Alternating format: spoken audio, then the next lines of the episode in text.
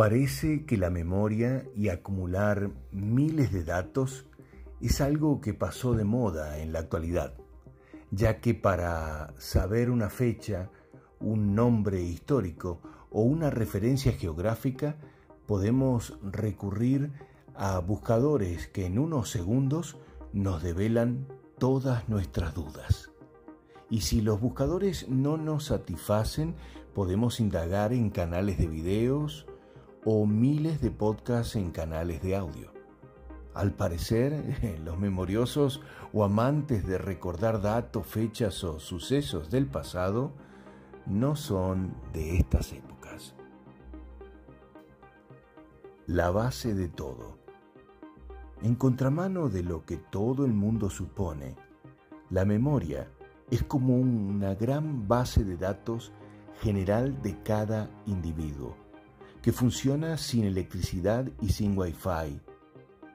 Y cada vez que se desatan desafíos que necesitan de ideas, creatividad o ingeniosas iniciativas en tiempo real, se puede acudir a esa mesa gigante de recuerdos, de donde podemos tomar experiencias, vivencias o sucesos que abren las puertas a diferentes alternativas, posibilidades u oportunidades.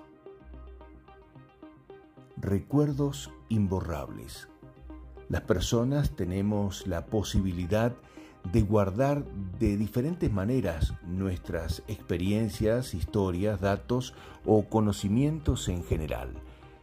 Pero al parecer aquellos recuerdos que se guardan con más eficacia en la memoria están vinculados a múltiples representaciones físicas, auditivas, geográficas, combinadas, o secuencias inolvidables por el alto impacto emocional que esos recuerdos abrazan al evocarlos.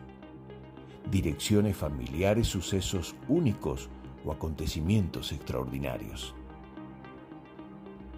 Enfoque.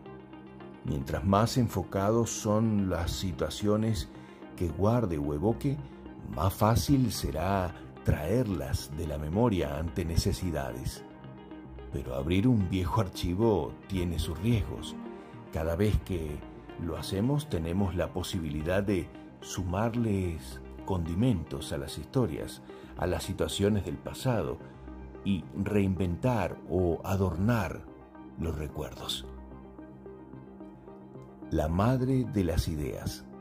Sumar diferentes conocimientos al superarchivo de cada uno permite ampliar el mundo personal del que nos valdremos en algún momento.